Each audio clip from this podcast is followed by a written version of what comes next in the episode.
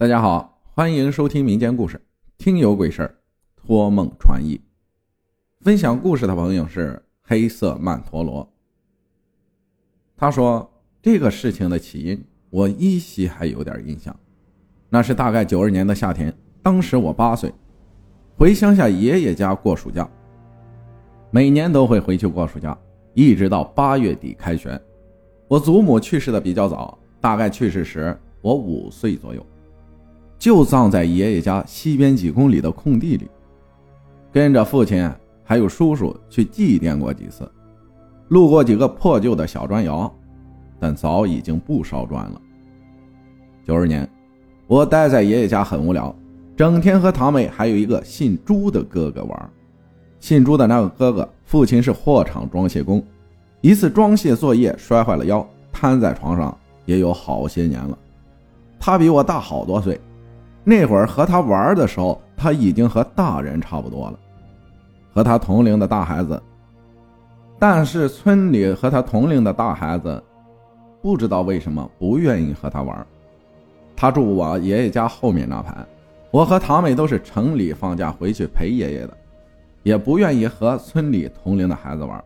不是看不起乡下孩子，只是我们说的好像彼此没办法沟通罢了，所以。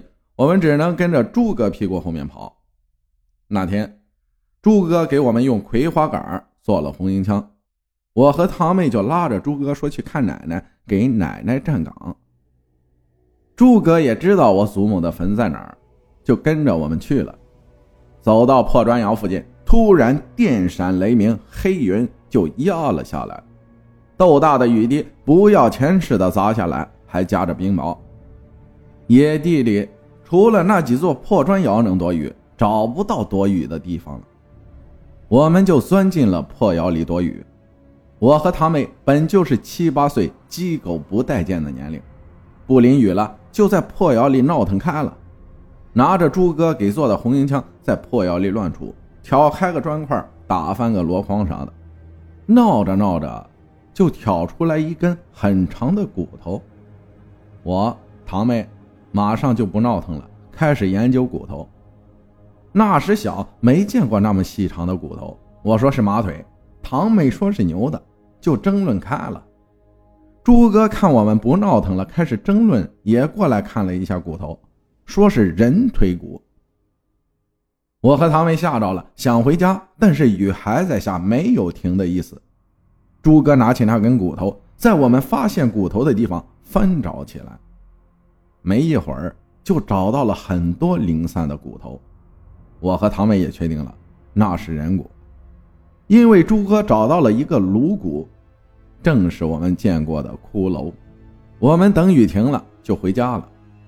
结果第二天去找朱哥玩，朱大妈说朱哥病了，我们也就回家了。第三天我们还是去找朱哥，朱大妈说朱哥出去了，去哪儿不知道。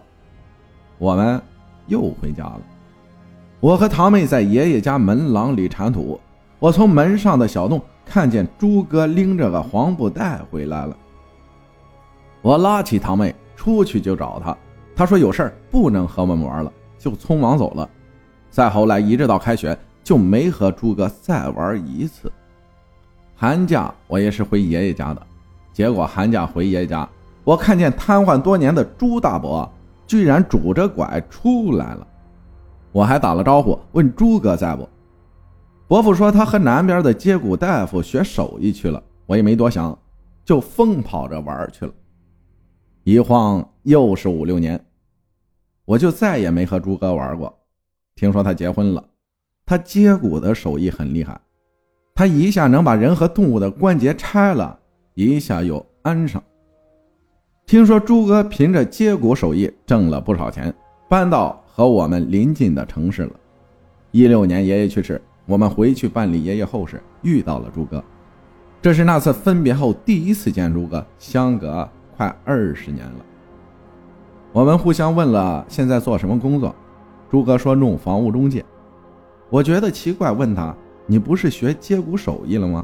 而且很厉害啊。”朱哥拉我到一边，才缓缓地告诉我：“那年我们去窑里躲雨，他找出的那人骨是一个接骨大师的遗骸。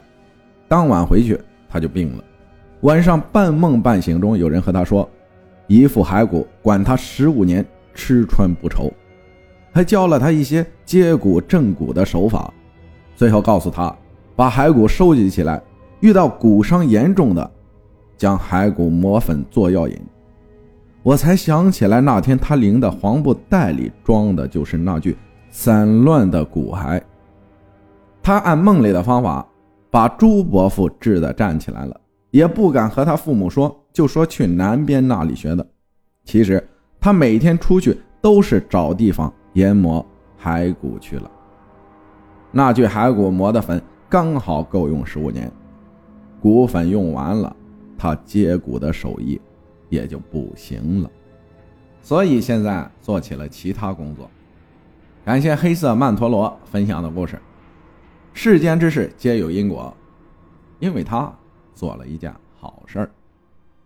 感谢大家的收听，我是阿浩，咱们下期再见。